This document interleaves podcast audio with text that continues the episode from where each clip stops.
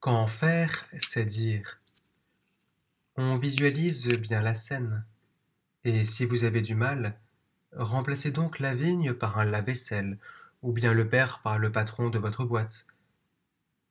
On visualise très bien la scène car, tour à tour, on est l'un des deux fils, ou bien on est leur père. Le Christ reprend ailleurs la morale de cette histoire.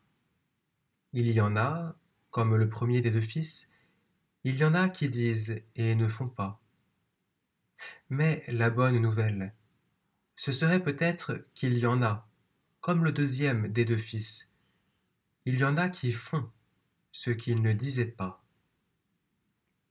Parfois dire, c'est faire, mais parfois aussi, faire vaut mieux que dire. Mais oublions le lave-vaisselle et pour un temps votre patron, car dans la parabole, il s'agit bien de vignes et de raisins.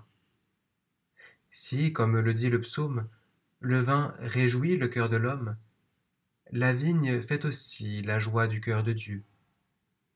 Dans la Bible, la vigne, c'est le peuple bien-aimé de Dieu, qui étend ses sarments jusqu'à la mer, vigne qui publie en grappe la louange de son Seigneur, promesse de sobre ivresse, image de la joie des noces.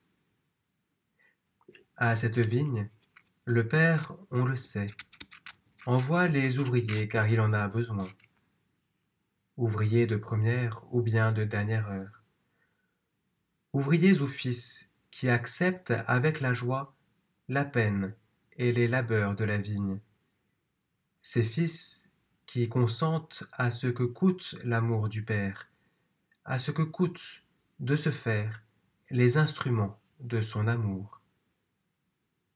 Que manque-t-il aux pharisiens ou aux grands prêtres, sinon cette cohérence de l'amour? Que manquait-il aux publicains et aux prostituées, mais que la prédication de Jean-Baptiste a éveillé en eux, sinon de consentir à se laisser aimer et émonder.